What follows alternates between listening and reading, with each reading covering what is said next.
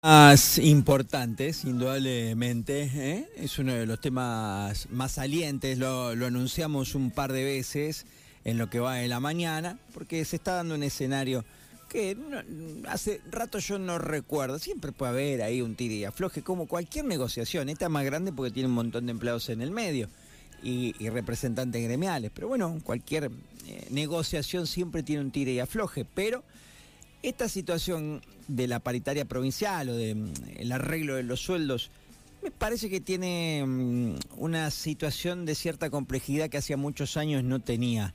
No sé si coincidís conmigo, Alberto, muy pero muy buenos días. ¿Cómo estás? Está Alberto Chirino en línea del PCN. ¿Cómo anda todo? ¿Cómo anda Seba? ¿Cómo está la audiencia? Bien, y estábamos este, nuevamente en la tarea diaria de, de la organización sindical, como siempre. ¿Sabes que escuché a algunos colegas tuyos hablar directamente ya de una reunión hoy entre ustedes diez y media, pero para, para definir medidas de fuerza? ¿Es esa la instancia? ¿O yo entendí mal o algún colega tuyo por ahí iba más rápido? Mira, nosotros en realidad lo que hemos hecho en estos últimos tiempos eh, tiene que ver a través de um, funciones de plenario, de manera tal de que nosotros sometemos todo lo que pueda llegar a ser considerado por el cuerpo de delegados que pertenecen a nuestra organización. Esta es la forma de trabajar nosotros. Pedimos justamente que la política transmisora que tiene que ver entre la conducción y las bases sea justamente el delegado y que de alguna manera ahí se manifieste con respecto a tomar posiciones de este tipo. Uh -huh. este, las medidas de seguridad que hasta las medidas de fuerza que hasta ahora se han dado como ya pública fue lo del tema de sanidad, que en el día de mañana va a haber una medida de fuerza, un paro de la sanidad privada a nivel nacional que en, en la parte local, por lo que me estaban diciendo, estarían este sumándose a esta medida de fuerza. Bien. Lo demás eh, todavía no hemos tenido nosotros ninguna reunión como para poder este, discutir este este tema sobre el tema de la medida de fuerza. Eh, recién leía en los diarios santarroceños que siempre llega primero este tipo de contacto con los funcionarios de la provincia y Silioto advertía que la propuesta salarial que hicieron es la mayor que pueden hacer e incluso comparaban con que, por ejemplo, los docentes habían aceptado en el gobierno al gobierno bonaerense un 20 y ellos decían, acá nosotros hicimos un 32 porque antes eh, no había tenido, el docente de Buenos Aires no había tenido un aumento. Como diciendo, es hasta acá donde podemos. Pero ustedes, en este hasta acá, ¿qué dicen, Alberto? ¿No alcanza? No, nosotros, no, lo que pasa es que acá lo que está, no está bien claro es que lo que nosotros estamos planteando. A ver. Lo que nosotros planteamos es que en el 2020 nosotros perdimos un 14%, tomando en cuenta y evidentemente solidarizando ante los, el trabajador total se solidariza con el gobierno por esta situación de lo que ha sido la pandemia, nosotros nos quedamos 14 puntos atrás de lo que tiene que ver la cuestión. ¿Para qué tenemos ahí? Tengo mala señal, te, ya desde el inicio te, no te escucho bien. ¿Vos te... A ver, ¿me a ver, bien ahora? A ver, vamos a probar. Vale, si, si, si, no me corro un poquito más de donde estoy. Ahí pareciera que mejoró un poquito, ¿eh? ¿Sí? ¿Me escuchas mejor ahora? Sí, creo que sí, dale, a ver. Bueno, eh, lo que te decía era que justamente nosotros lo que planteamos en la mesa de negociaciones es que, bueno, el trabajador ha venido acompañando a este gobierno provincial, ha entendido situaciones en aquellos momentos con lo que tema de la pandemia, y perdimos un 14% en lo que tenía que ver con el poder adquisitivo en el salario nuestro. Cerramos un 2023 con un 37% sin ser reconocido de este, en lo que tiene que ver con, eh, ¿cómo? La inflación, como terminó este, el, el 2023, y nosotros no hemos podido discutirlo a ese tema. Uh -huh. El último aumento sí. que recibimos, el último aumento que recibimos fue en diciembre el 8,5, que es más o menos lo que en octubre fue la inflación, que al terminarse el paso de gatillo en en el septiembre, lo demás se tenía que negociar como se empezó a negociar y que terminamos en diciembre, cobrando el 8,3, el 8,5 de aumento, más, uh -huh. por supuesto, el bono y, y, algunas otras cosas más que tenían que ver con la asignación de familiares. Sí. Pero nos quedaba noviembre y diciembre, que eso hace un 37%, que nosotros no nos quedamos otra vez perdiendo. Entonces, lo que se plantea en la mesa de negociación está bien, se puede entender algunas cuestiones de lo que plantea el gobierno de la provincia.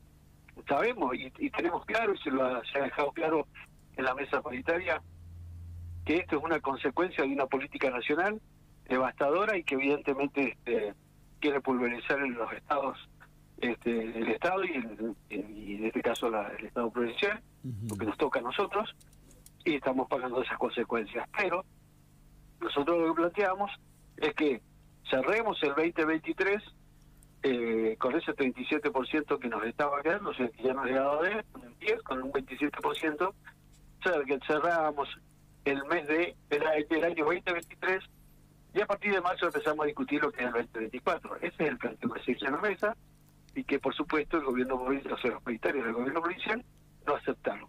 Entonces, hay que dejar claro eso para que no se tome como que de pronto no sabemos darnos cuenta de un 20%, más lo que tiene que ver con el tema de un mínimo garantizado de 400 mil pesos o y lo que tiene que ver con eh, su, aumentar un 50% las asignaciones familiares. Bien. Alberto, Hay una realidad también, sería una, una cuestión. Para entender un poco más la, eh, acá aquí la cuestión, entonces, entonces, de este último porcentaje, ¿a cuánto están ustedes los gremios de, de aceptar, digamos, qué porcentaje de actualización de dinero, porque fueron muchos números de la pandemia hasta acá, pero a ver si entendemos, ah, del 20 este último que ofreció la provincia, ¿de cuánto debería haber sido para ustedes? No, y nosotros no, pero a ver, vuelvo a decir lo mismo, de este 20 Sí. Por este 32%, porque ahí te hablo de un 32%, pero porque se acumula el 10% que se dio entre el bimestre, por eso sí. El bimestre. Pero en realidad es un 30% lo que se da, el 10 y el 20, y el acumulado hace que ese 2% aparezca.